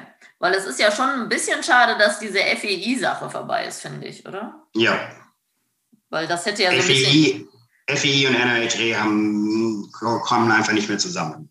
Ja, ja, genau. Das ist, äh, weil das wäre ja so ein bisschen, das ist ja so ein bisschen, was die öffentliche Anerkennung angeht, war das ja eine schöne Sache, dass wir Westernreiter dazugehört haben, finde ich. Ja.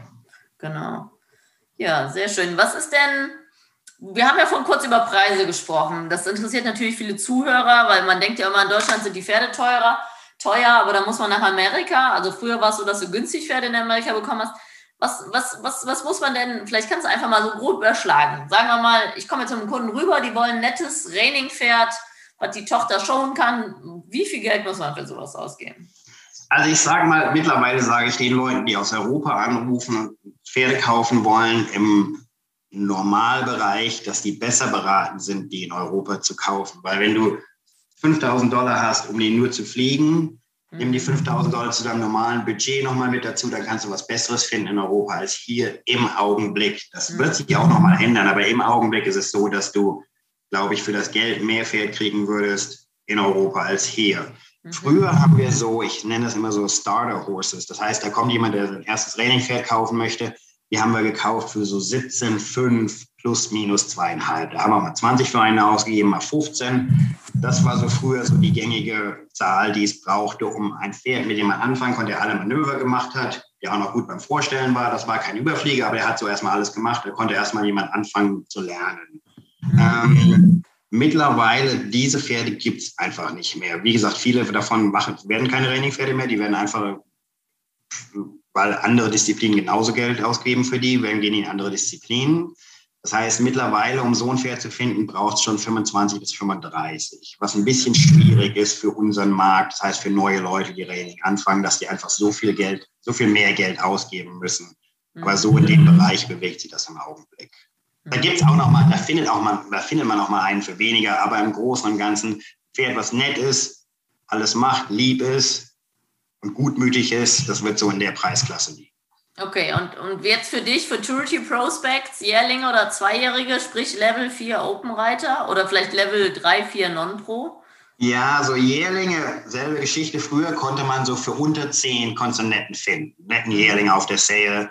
Das war jetzt nicht der schickeste, der da war, aber da konntest du so ein paar finden. Da hast du so drei, vier ausgesucht. Da war dann einer auch so in der, um die 10 rum in der Kategorie Heute ist das, kostet bestimmt 20 für denselben Jährling. Ähm, mhm. Und das hat sich einfach geändert. Wobei man aber sagen muss, ich sage mal, wenn man einen Jährling kauft, kauft sie auch immer ein Risiko. Es kann ja auch sein, dass er nicht funktioniert. Das ist ja, wie gesagt, zwei Drittel werden nicht im großen Sport laufen.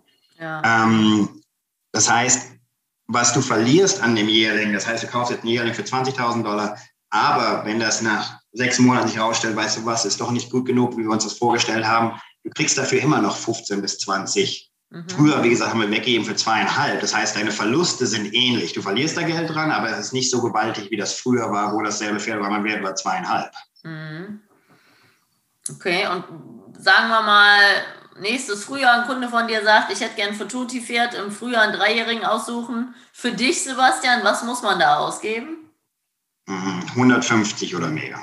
Also für, für Wobei ein Großteil von denen überhaupt nicht mehr zu verkaufen ist. Das merken wir auch, dass eine neue, noch nicht neu, aber so wie die letzten Jahre entstanden, wo früher, also Tim McQuay der Erste war, der Geld ausgeben konnte für ein Pferd, weil er Kunden hatte, die bereit waren, Summen auszugeben. Der konnte für 100.000 Dollar jedes Pferd auf der Futurity kaufen. Den Futurity Champion, den zweiten, den dritten, für 100.000 hast du jedes Pferd auf der Futurity gekauft. Mhm. Heute haben wir das ganz viel, dass Leute sagen, der ist nicht zu verkaufen.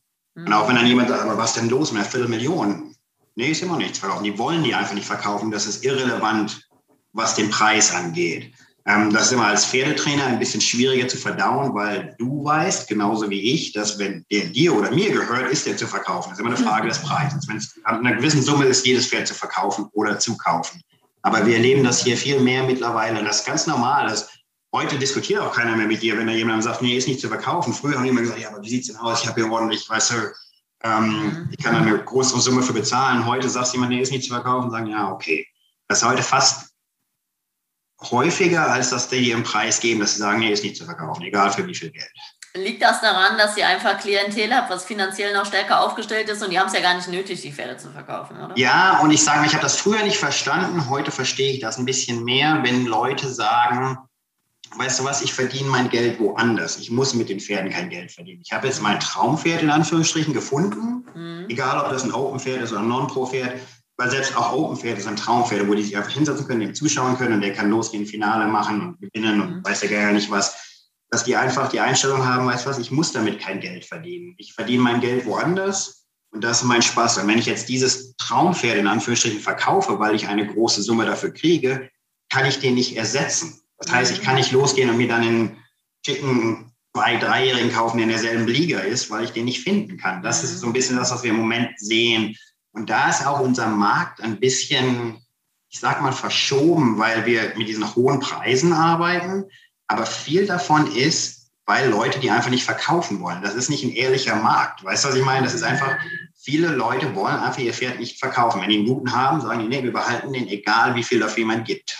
Hm. Ja, ich meine, es ist ein, äh, unprofessionell, weil es ja Privatleute sind. Ne? Die müssen genau. es ja nicht.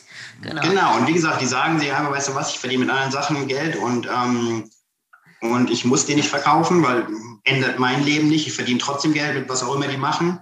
Mhm. Und ähm, wie gesagt, die haben ja immer diese Angst, dieses Pferd nicht ersetzen zu können. Weil früher hat man gesagt, weißt, wenn du einen verkauft hast für 100.000, dann ganz locker konntest du nichts, einen netten kaufen für 75, kein Thema. Du hast immer noch 25 und verdienen immer noch ein nettes Pferd gehabt. Aber heute, wie gesagt, sind so viele nicht zu verkaufen, weil die einfach Angst haben, die nicht zu ersetzen, ersetzen zu können. Hm. Und was für Summen sind das dann, wenn so Futurity Champions oder Top 3 Finalists oder so verkauft Also so alles so zwischen 250 und 500. Das ist, wir hören mittlerweile so 300, 400 relativ häufig. Hm. Ja, das ist also, das ist ja total umgekehrt. Bei uns werden ja die Dressurpferde hier so gehandelt und in Amerika halt die Quarterhorse, auch im Allround-Bereich. Ja. Ich war bei einem guten Allround-Pferd, was drei Klassen auf World Show-Niveau lief, dann haben die, glaube ich, zwölfjährig für 750.000 Dollar verkauft. Ja, aber da auch dieselbe Geschichte. Genau. Du kannst nicht losgehen, einfach einen neuen machen, weil es Jahre, A, muss das richtige Pferd finden und dann Jahre rein investieren. Dann kann sich nach zwei Jahren immer noch rausstellen, dass er nicht auf dem Level laufen wird. Weißt du, was ich meine? Du kannst genau. nicht einfach losgehen, einen neuen machen. Das ist halt dieselbe Geschichte, aber genau. das ist auch ähnlich, weil die einfach sagen, weißt du was, ich will ihn nicht für weniger verkaufen, weil ich kann nicht losgehen, mir einen neuen suchen dafür, weißt ja, du? Deswegen ja, das ist so ein bisschen so diese Schiene, wo das läuft, wo die schwer zu ersetzen sind und dann lieber gar nicht verkaufen. Oder eben für astronomische Summen, weil es einfach nur eine gewisse Anzahl an diesen Pferden gibt. Zum Beispiel den, mit, von dem du geredet hast, auf dem Level gibt es einfach nicht so viele Pferde. Weißt du, nee, einfach, also die haben, glaube ich, vier 10, Jahre versucht, Stück. dieses Pferd zu kaufen. ja. Also, die haben da Ja, da gibt es einfach nur 10, 12 Stück davon. Und wie genau. gesagt, dann kannst du einfach keine neuen machen, so schnell. Auf lange Sicht gibt es da wieder neue, aber ja, und würdest du sagen, ist das Fluch oder Segen für die Trainer?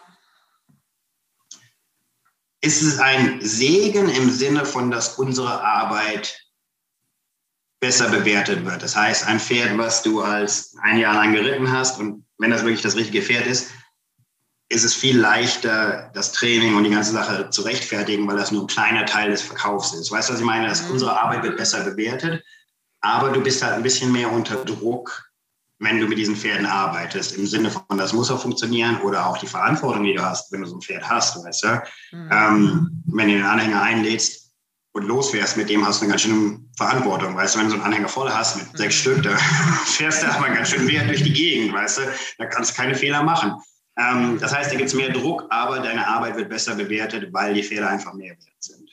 Ja, und man hat vielleicht auch ein bisschen mehr Zeit, weil die Pferde ja länger bleiben, weil die Fluktuation nicht so hoch ist, oder? Genau, genau. Und die Fluktuation bleibt nicht hoch und wir reiten ein besseres Pferd aus, muss man auch mal sagen. Wir reiten jetzt viel als, als Gruppe, eine viel bessere Gruppe, als wir geritten haben vor 15 Jahren. Das sind aber so viel bessere Pferde. Mhm. Ähm, die machen das Leben schon sehr einfach. Mhm. Ja. ja, sehr schön. Ja, dann kommen wir noch kurz ein bisschen zu dir als Reitlehrer. Du bist ja auch ein Profi, der viel mit Amateuren arbeitet. Das machen ja auch viele nicht, ne? Ja. Das heißt, äh, ich sage jetzt immer, ein guter Trainer ist ja jemand, der das Pferd so reitet, dass der Kunde es gut bedienen kann. Genau. Und das ist ja wirklich ein ganz anderer Schuh, wie das Pferd selber reiten. Ja. Und ich sage mal, heute, wenn wir Pferde trainieren, 95 Prozent, vielleicht sogar mehr, werden irgendwann von jemand anderem geritten als mir. Das heißt, die müssen von vornherein so trainiert werden, dass die jeder reiten kann. Je leichter die zu reiten sind, umso größer ist der Markt, umso größer ist die Zukunft für das Pferd. Das heißt, selbst wenn die einem Besitzer gehören und der möchte die danach dann selber reiten, wenn wir die so geritten kriegen, dass die jeder danach reiten kann und dass die leicht zu reiten sind, dann sind seine Kunden immer happy und ist immer besser fürs Geschäft. Das heißt, wenn wir die heute anfangen, geht das von vornherein darauf zu, dass die irgendwann von jemand anderem als mir geritten werden. Das heißt, sie müssen so ausgelegt sein, dass die danach wirklich jeder reiten kann. Mhm. Manchmal haut das für manche Pferde nicht hin, weil die einfach nicht dafür ausgeschnitten sind. Aber im Großen und Ganzen, so wie die trainiert werden, werden die trainiert, damit jemand anders danach reiten kann. Mhm. Und du hast ja vorhin schon von Schulungsritten erzählt, also egal ob jetzt Non-Pro oder Profi. Irgendwer hat mir mal gesagt, dass ein guter Rainer drei gute Goes im Jahr hat und sonst viel geschult wird. Was sagst du dazu? Also bei den, bei den jungen Pferden, die auf dem hohen Level gehen, ja, die werden weniger vorgestellt als geschult, auf jeden Fall. Ähm, und wenn wir sagen Schulen, dann sind das zum Teil Ritte, wo die von vornherein in Null sind, weil wir die fünfmal in jede Richtung drehen. Aber auch dann gibt es auch mal Schulungsritte, wo du auf der Pattern bleibst und einfach nur einen Low-Key-Run machst, wo die eben, wo die komplett vorstellst, alle Manöver machst und an der, auf der Pattern bleibst, aber einfach sachte Geschichte machst, wo die ähm, weniger Druck haben beim Vorstellen. Aber so, wenn die so die großen Turniere laufen als junge Pferde, werden die ganz wenig auf die kleinen richtig vorgestellt. Sondern du stellst sie genug vor als junge Pferde, als Dreijährige, dass du die kennst und du weißt, wie du die vorzubereiten hast. Aber ähm, deswegen gehen die auf diese kleinen Futurities mhm. aber, ähm, oder auf diese Pre-Futurities.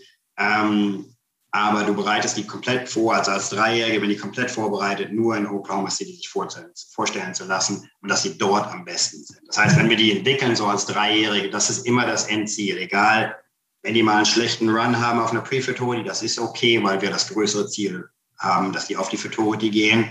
Und dann danach, die Vierjährigen, werden auch, wir stellen die relativ wenig vor, die Vierjährigen, andere Leute machen das anders, aber wir stellen die Vierjährigen relativ wenig vor, weil das vierjährige Jahr ist somit das Schwierigste für ein Raining-Pferd, weil die nach, weil die langsam das Vorstellen rauskriegen und wissen, oh, fangen an, so kleinere Tricks zu haben, was das Vorstellen angeht, aber noch nicht fertig trainiert sind. Wenn die dann erstmal älter sind, dann haben die vielleicht Tricks beim Vorstellen, aber du musst die nicht mehr so viel trainieren und nicht mehr so viel an den Manövern arbeiten. Das heißt, du kannst dich auf diese Sachen, die die machen oder nicht machen beim Vorstellen, viel mehr konzentrieren. Mhm. Immer noch so viel Training, was die anderen Manöver angeht. Das heißt, du hast nicht nur ein Problem beim Vorstellen. Mal angenommen, er ist ähm, Mal angenommen, dein Vierjähriger ist vielleicht ein bisschen komisch, wenn du um die Ecke rumkommst an den Rundown anfängt, dass er ein bisschen was vorweggreifen will, dass er gerade anfängt zu verstehen, okay, er macht jetzt seinen Rundown und fängt an, das ein bisschen zu vorwegzunehmen dann muss ich daran arbeiten, aber gleichzeitig muss ich weiter an den Manövern arbeiten, weil er noch nicht fertig trainiert ist. Bei einem mhm. Fünfjährigen ist das anders. Da kann ich um die Ecken gehen, den ganzen Tag zu Hause alle möglichen Versionen mit dem durchspielen, weil ich nicht jeden Tag drehen muss, nicht jeden Tag stoppen muss, weil ich nicht jeden Tag zirkeln muss, weil der einfach mehr trainiert ist. Das heißt, die Vierjährigen stellen wir relativ wenig vor, konzentrieren uns auf die größten Events mit denen und versuchen dann zu schulen und einfach weiterzuentwickeln, dass sie dann als Fünfjährige komplett die normale Tour laufen können und mehr vorgestellt werden können. Aber ist es nicht bei den Non-Pros und Jugendlichen genauso, dass man erstmal sauber reitet, sage ich immer, staying out of the penalty box und dann auf Risiko geht? Also genau, für dich genau. ähnlich wie mit dem Jungpferd? Genau, und ich sage mal, was das Risiko angeht, das ist immer so ein bisschen so eine verschobene Sicht von, nicht immer, aber bei manchen Non-Pros ein bisschen eine verschobene Sicht, dass das immer so alles auf Vollgas sein muss. Die müssen zu Hause auf demselben Schwierigkeitsgrad sein, wenn du, das heißt, wenn du zu Hause auf der Geschwindigkeit das nicht geregelt kriegst, dann brauchst du ihn auch gar nicht vorzustellen auf der Geschwindigkeit, sondern die müssen, das muss zu Hause erst funktionieren und dann versuchst du das mal vorstellen zu machen. Manchmal bei den Älteren wirst du zu Hause schneller sein und mehr Druck machen und dann beim Vorstellen, beim normalen Wochenendvorstellen weniger machen, dass es denen auf einmal viel leichter vorkommt, dass sie auf einmal, dann halten die einfach besser, weil die mhm. nicht immer da reingehen und einen riesen Druck haben, sondern vielleicht mal weniger Druck haben. Die werden trotzdem vorgestellt, du versuchst trotzdem eine 70, 71 hinzukriegen, aber zu Hause laufen die viel schneller und machen Sachen auf einem viel höheren Schwierigkeitsgrad. Das heißt, die entspannen beim Vorstellen viel mehr. Mhm. Das ist so ein bisschen die Sicht, das ist so ein bisschen, bei den Non-Pros muss man das so ein bisschen managen. Und dann dieselbe Geschichte, sagen wir manchmal den Non-Pros, wenn die dann ins Finale kommen, dann im großen Moment, oh jetzt, aber da gibt aber im Finale immer jemand alles. Nee, nee, nee, das machen wir nicht. Wir stellen einfach das Pferd vor, so wie wir es vorbereitet haben. Was dann passiert, wo du am Ende sein wirst in der Platzierung, ist völlig zweitrangig. Aber wir stellen nur das Pferd vor, so wie es vorbereitet ist und so wie wir uns vorbereitet haben, um das Pferd vorzustellen. Das heißt, wir ändern nichts bloß, weil wir im Finale sind. Genau, so, so, so sage ich das immer mit den Richtern, weil dann heißt ja, oh, der Richter, der will das und das sehen. Da sage ich immer, also ich weiß oft gar nicht, wer Richter ist, weil es ist mir total egal. Also ich reite das Pferd so gut, ich präsentiere es so gut, wie es geht und ich verändere jetzt nichts, weil der Richter da sitzt. Genau, genau, weil du das am Ende, das haut nie hin, weil du dann nur genau. mehr Durcheinander schaffst. Also du musst dich einfach so gut vor, vorbereiten, so gut wie du nur kannst und dann stellst du die so vor, wie du die vorbereitet hast, mit dem Plan, den du manchmal, wie gesagt, bei unseren Dreijährigen, den Plan hatte ich sechs Monate vorher, dann nochmal einen Plan drei Wochen vorher, nochmal einen Plan mhm. eine Woche vorher, bevor ich losfahre, weißt du. Aber ich plane das alles aus und versuche die so vorzustellen, wie ich das geplant habe. Mhm. Da passiert immer noch genug, dass das immer nicht, das manchmal auch nicht hinhaut, aber ähm, wie gesagt, wir ändern nichts, was du gesagt hast, für Richter oder für, weil jetzt Finale oder weil, weiß der Geier nicht, weil die Großmutter dem, auf der Tribüne sitzt, sondern wir stellen die so vor, wie wir die vorbereitet haben. Und ich glaube, das ist für jedes Event so. Weißt du, bereitest sie so gut vor, wie du nur kannst und dann stellst du sie so vor. Ja, und du sagst ja, ihr habt auch ein bisschen Rennschreining gemacht. Hast du da Erfahrung, ob es vielleicht sogar am alten Renner gut getan hat, mal eine Rennschreining zu laufen, weil es was anderes ist? Ja, was ich glaube ich merke an denen ist, dass die, du kannst dir einfach mehr vorstellen. Das heißt, es gibt den Leuten eine Möglichkeit, den Non-Pros mehr vorzustellen, als was wir in der Training machen und mehr Erfahrung im Showpen zu haben und das dann wieder mit zurückzunehmen auf die Training. Mhm. Ähm, was die Pferde angeht, ja, das macht schon einen Unterschied, dass die auch mal da reingehen und eine komplett andere Geschichte machen. Wobei die Rainer, wenn du die wenn du die in die Rennschreining tust, die müssen genug über die Rennschreining verstehen. Das heißt, in dem Moment, wo die reingehen in die Rennschreining-Halle, müssen die verstehen, okay, das ist eine Rennschreining, weil sonst bestimmte Sachen sind so anders, dass die das einfach, du musst die weit genug haben, wenn du die vorstellst, dass die schon verstehen. Die gehen nicht in die Halle rein, denken, oh, ich werde jetzt eine Renny vorgestellt, dann, ach nee, doch nicht eine Rennschreining, sondern die gehen in die Rennschreining-Halle rein und wissen genau, dass das jetzt Rennschreining ist. Okay, okay, ja. Ja, sehr schön, weil es ist ja ein Riesenboom in Deutschland und ich finde das gut mit der Ranch Riding, weil halt viele Rainer, die es im Raining nicht geschafft haben, noch einen Verwendungszweck haben und auch genau. Ziele. Und ähm, Gott sei das Dank. Das ist hier ganz ähnlich. Der Boom ja. ist genauso auch hier. Das ist, der Ranch Riding ist ein Riesending geworden. Du. Ja, und Gott sei Dank reiten auch die Menschen mal wieder vorwärts. Also auch so ja. diese Forward Motion, ne? Also das ja. ist wirklich eine schöne Sache gerade die Allrounder, die dann so mal sehr ordentlich reiten und sowas. Ja, ich bin ja ein Fan von ordentlich reiten. Das ist ja auch die Kunst in der Ranch Riding. Ich sage immer, so ein bisschen aggressive, so Cowie-Style, aber kontrolliert. Also an- und ausknipsen. Das ist ja die Kunst in der Ranch Riding. Genau, genau. Gibt es nicht diesen Tricked Out Spook oder so, der Raining gut lief und Ranch Riding World Champion ist oder so? Das war nicht Tricked Out Spook, ich, bin überlegen, welcher das war. Da gibt es ein paar, die haben große Geschichten gewonnen. Da war einer, der die World Show gewonnen hat in der Junior vor zwei Jahren. Das war ein Cowhorse. Ähm, ich habe den Namen im Moment nicht ein. Aber es gibt schon ein paar größere Pferde, die, die viel gewonnen haben auf beiden Seiten. Ja, ja, sehr schön. Gut, dann kommen wir noch ähm, zu. Achso, aber da lassen wir mal eine Sache ansprechen. Wenn du, wenn wir davon reden, dass gute Trainingpferde gut gewesen sind in der Rennschreiding, das, der Grund, warum das ist, weil das einfach gute Pferde sind, die einfach im Kopf mit dabei sind und Sachen verstehen und mitmachen. Weißt du, deswegen sind die oft wettbewerbsfähig in beiden Geschichten, weil die einfach gute Pferde sind. Also, das ist so nicht nur ein gutes Trainingpferd, sondern die einfach gut genug, um alles zu machen. Wenn du denen irgendwie morgen einen Kopfstand beibringen willst, kannst du das auch machen. Dann lernen die einen Kopfstand in drei Tagen. Ja, das ist einfach, weil das gute Pferde sind. Gute Pferde, die aber auch gut geritten sind in der Regel. Also ja. die, die gerne ihren Job machen. Ne? Das ist ja so ein bisschen ja. die Kunst, egal in welcher Disziplin Deswegen versuche ich immer Abwechslung zu schaffen, damit die Pferde so ein bisschen happy bleiben. Ne? Ja. Das ist, ähm, das ist ganz wichtig. Dann, was macht denn, jetzt hatten wir vorhin das Thema, was, was ein gutes Pferd für dich, was macht denn für dich einen guten Reiter aus? Ein guter Reiter ist jemand, der mental mit dem Pferd arbeiten kann und der das Pferd mental versteht. Da gibt es ja so diese alte Sage, so von wegen Denken wie ein Pferd. Aber ähm, das stimmt auch immer noch, dass du dich einfach, dass du einfach weißt, was geht gerade im Kopf vor. Diese ganze technische, technische Geschichte kommt danach. Wenn du die nicht dazu kriegst, dass sie im Kopf mit dir dabei sind, dann nützt dir auch die ganze Technik. Und das ist immer der erste Schritt. Und das ist ein guter Reiter, der das erkennen kann und der weiß, was gerade mental in seinem Pferd vorgeht und wie er ihm was beibringen kann oder mit dem Pferd in der Situation arbeiten kann. Genau, und da gibt es natürlich viele junge Trainer, die so übermotiviert sind, aber ganz diese wie du Jungpferde anreiten, so das alles übersprungen haben und gleich recht gute Pferde reiten.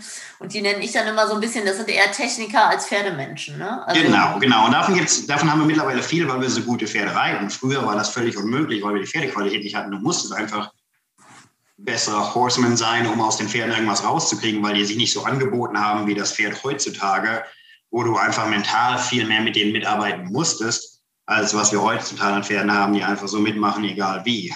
Mm, mm. Ja, das stimmt. Die sind einfacher zu trainieren, kann man schon so sagen. Ne? Also, Auf jeden Fall.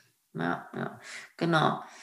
Dann, ja, was ist denn für dich so, kannst du das so sportlich ein bisschen sagen, der große Unterschied zwischen Deutschland und USA? Also natürlich ist da ein Riesenunterschied, das ist keine Frage, auch wenn wir uns angenähert haben. Also wir haben uns ganz stark angenähert, so von dem, was ich sehe. Ich kriege nicht so arg viel mit aus Deutschland, weil ich mhm. mich einfach nicht so arg viel drum kümmere. Wir haben auch so gut wie keine deutschen Kunden, glaube ich, im Augenblick. Mhm. Ähm, meisten unserer Kunden sind Amerikaner. Das heißt, ich verfolge das nicht so arg mit, aber was ich mitkriege, haben wir uns sehr viel angenähert.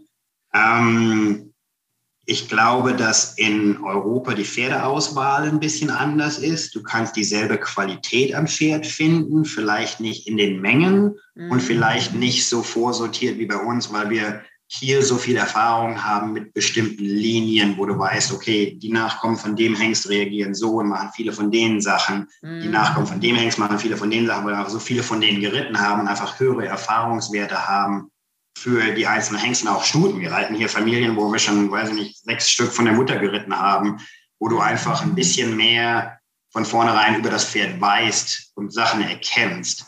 In Europa ist das, glaube ich, ein bisschen sporadischer, wo du einfach nicht so viele Mengen an Pferden reitest von einem Hengst oder aus einer Stute. Ähm, deswegen ist die Auswahl ein bisschen anders, aber du kannst trotzdem genauso gute Pferde finden, auch in Europa, glaube ich. Halt eben, wie gesagt, ein bisschen anders aussehen als das, was wir machen heutzutage. Ja, ganz klar. Also das ist einfach, ihr habt größte Pferderasse der Welt, am meisten vertreten in den USA. Ihr habt einfach doch eine ganz andere Auswahl. Wir haben auch ein paar sehr gute Pferde hier, aber es ist natürlich prozentual deutlich weniger wie bei euch da drüben. Ne? Ja, aber jetzt einfach die Anzahl nicht gemacht. Und du hast jetzt einen guten Hengst und lässt den morgen in Europa decken. Der wird nie die Zahlen decken, die die hier decken. Weißt du, hier haben wir auf einmal reiten 150 Nachkommen im ja. ersten Jahr. Weißt du, das ist einfach in Europa völlig unmöglich. Ja, ja. ja, das ist natürlich auch auf der einen Seite schön, dass der amerikanische Markt Deutschland verfügbar ist mit dem Samen verschicken von den Hengsten. Aber es killt natürlich auch den Markt für die europäischen oder deutschen Hengste, weil dann viele ja. die über den World Champion aus USA nehmen, obwohl man gar nicht weiß, wie gesund oder was der ist anstatt ja. den Deutschen, ne? weil auch die Amerikaner sind dann doch immer cooler, in Anführungszeichen. Ja. Das ist schon, also wir hatten ja früher einen großen Deckbetrieb, das lohnt sich heute nicht mehr in Europa mit einem eigenen Hengst. Nee, da hast du lieber ein paar gute Stuten und bestellst dir selber Samen aus USA, ne? Also genau. das funktioniert schon ganz gut. Ja, dann ähm, hast du noch einen Tipp an Nachwuchstrainer, so an die junge Generation, die jetzt Trainer überlegt, Trainer zu werden oder so? Man muss aus dem richtigen Grund machen. Das heißt, A, man muss gerne arbeiten, weil es davon massenhaft gibt und ohne viel Arbeiten läuft es gar nicht. Man muss aus der richtigen Motivation machen im Sinne von, der Grund, warum ich Pferde trainiere, weil ich jeden Tag nach dem Gefühl suche, wenn so die Glühbirne angeht, wenn die auf einmal was verstehen. Das treibt mich jeden Tag. Weil es das Gefühl, wenn einer auf einmal versteht, was den versucht beizubringen, das ist meine Motivation. Jeden Tag versuche ich das zu finden, bei jedem Pferd. Mhm. Und das ist der Grund, warum ich Pferde trainiere. Wenn man Pferde trainieren will, weil man gerne im, auf einem großen Turnier erfolgreich ist und Interviews gibt, dann ist das keine gute Motivation, weil da viel mehr Arbeit ist als die paar Minuten, wo es mal läuft und du was gewinnst. Das kann dich einfach nicht motivieren über Jahre. Das funktioniert einfach nicht. Mhm. Ja, stimmt. Das ist, hast du schön gesagt. Das, das ist wirklich, also das war auch nie meine Motivation. Natürlich ist ein schönes, was dazu, so ein bisschen Belohnung für die Arbeit. Aber eigentlich geht es ja ums Everyday-Training und das Pferd weiterzuentwickeln. Ne? Und dann genau, und wie gesagt, das Gefühl, wenn die auf einmal was verstehen, was sie jetzt seit drei Wochen bis am Arbeiten machen und versuchst ihm irgendwie eine Geschichte beizubringen und es funktioniert nicht, funktioniert nicht und dann auf einmal geht es Licht an und die sagen, ach, verstanden. Ja, weißt das so das Gefühl, da, deshalb reite ich jeden Tag Pferde, weil ich das Gefühl suche, wo die mich verstehen oder, oder verstehen, was der Job ist. Ähm, und wie gesagt, vorstellt euch total gerne und bin auch sehr wettbewerbsmäßig orientiert und will auch was gewinnen. Aber wie gesagt, das ist nicht der Grund, warum ich jeden Morgen aufstehe. Ja, ja, sehr schön.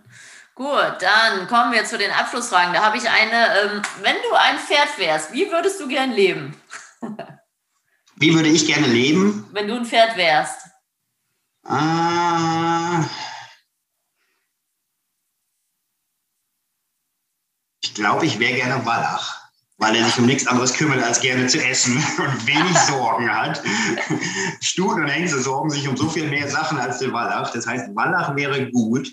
Ähm, ich glaube, ein Freizeitpferd in Deutschland zu sein, wäre nicht schlecht, wobei das Wetter hier so viel besser wäre. Deswegen weiß ich nicht genau, wäre ich, glaube ich, lieber hier als Wallach als Freizeitpferd in Deutschland. Okay.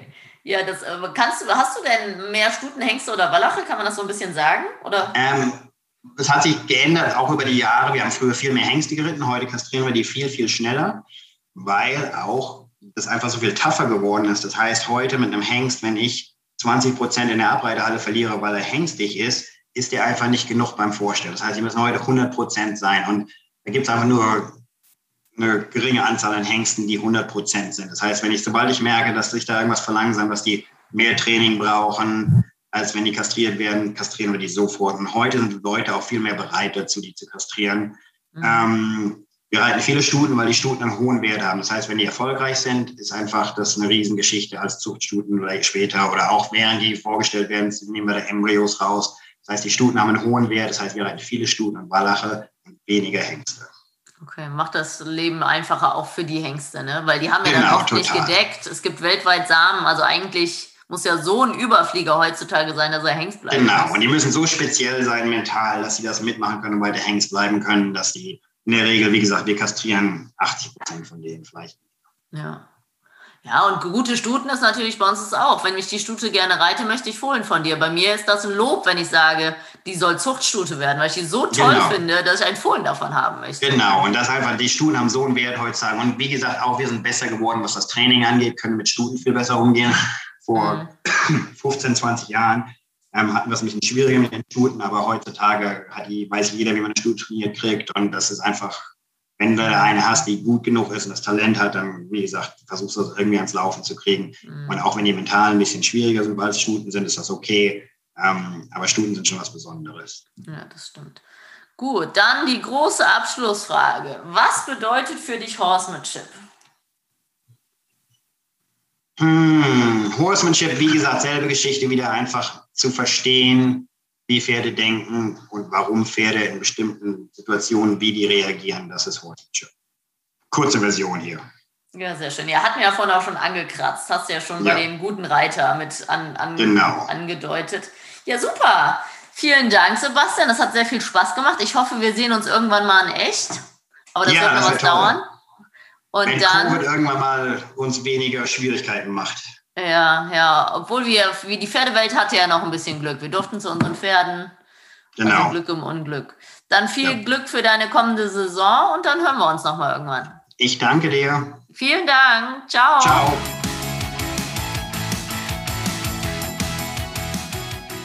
Hey, ich hoffe, du fandest diesen Pro Horse Talk genauso interessant wie ich. Wenn du noch mehr Infos brauchst, schau doch einfach mal vorbei auf meinen Seiten bei Instagram, Facebook oder unter leckebusch.com. Thanks for listening. Pro Horse Talk.